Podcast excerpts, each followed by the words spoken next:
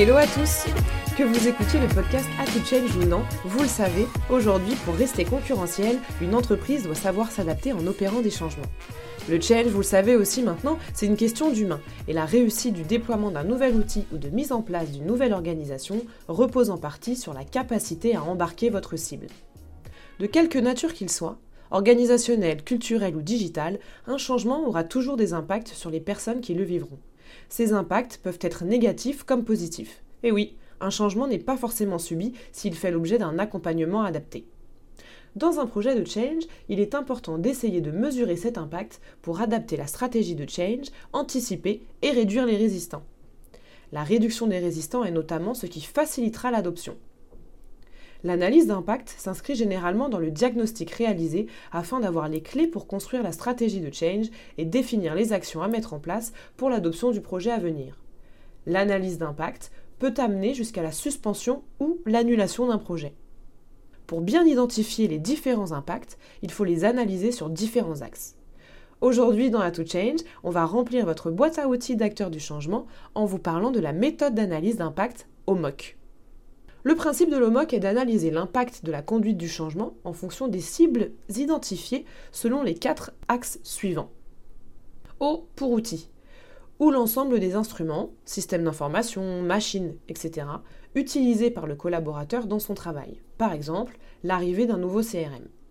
M pour métier, où l'ensemble des tâches et responsabilités, mais aussi domaine de compétences du collaborateur. Par exemple, l'impact de l'externalisation d'une expertise. O pour organisation, où l'ensemble des processus et procédures, relations managériales et interfaces avec les autres métiers du collaborateur, par exemple l'impact de la création d'un nouveau département. Et enfin, C pour culture, ou bien l'ensemble des valeurs et croyances liées à l'entreprise, par exemple l'impact sur la culture d'entreprise liée à la fusion de deux structures d'origine différentes. Pour chacun de ces axes, on va évaluer sur une échelle de 1 à 4 l'importance de l'impact. De 1 à 2, on peut considérer l'impact faible comme une potentielle opportunité sur laquelle il serait possible de capitaliser pour conduire le changement. En d'autres termes, voir le verre à moitié plein. Et de 3 à 4 comme un risque pour lequel un levier d'accompagnement au changement devra être activé afin de minimiser cet impact pour le coût négatif. Pour pouvoir identifier, caractériser et évaluer les différents impacts sur ces quatre axes, il faut d'abord passer, dans la mesure du possible, par une phase d'observation puis par une phase d'interview qui vous permettra de récolter toutes les informations qui viendront enrichir et préciser votre phase d'observation. Une attention toute particulière doit être portée lors de la construction de vos interviews.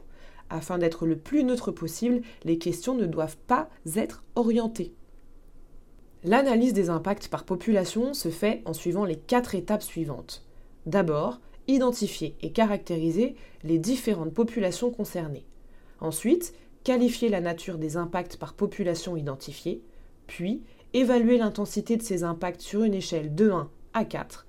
Petit point d'attention tout de même sur la notation. L'évaluation doit se faire dans la mesure du possible par ou avec le métier qui aura la connaissance terrain nécessaire à l'appréciation des impacts. Enfin, créer une synthèse des impacts par population grâce à la moyenne des notes attribuées.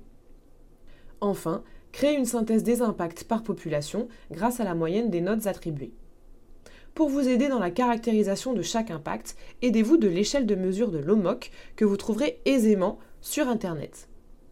Vous avez pour chacune de vos cibles une note entre 1 et 4 donc, qu'on place généralement sur un graphique radar ou cible pour expliciter le résultat facilement à vos interlocuteurs. Prenons un exemple concret.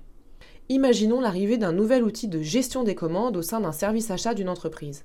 Cet outil permet de réaliser l'ensemble des étapes de la demande de devis au paiement jusqu'à la gestion de la facturation. L'impact outil est alors évident. Niveau 3. L'impact métier peut être classé niveau 3 avec la nécessité de développer de nouvelles compétences. En termes d'organisation, on peut également classer l'impact en niveau 3 s'il y a un changement de process, ou peut-être juste de niveau 2 si le changement n'est limité qu'à quelques procédures.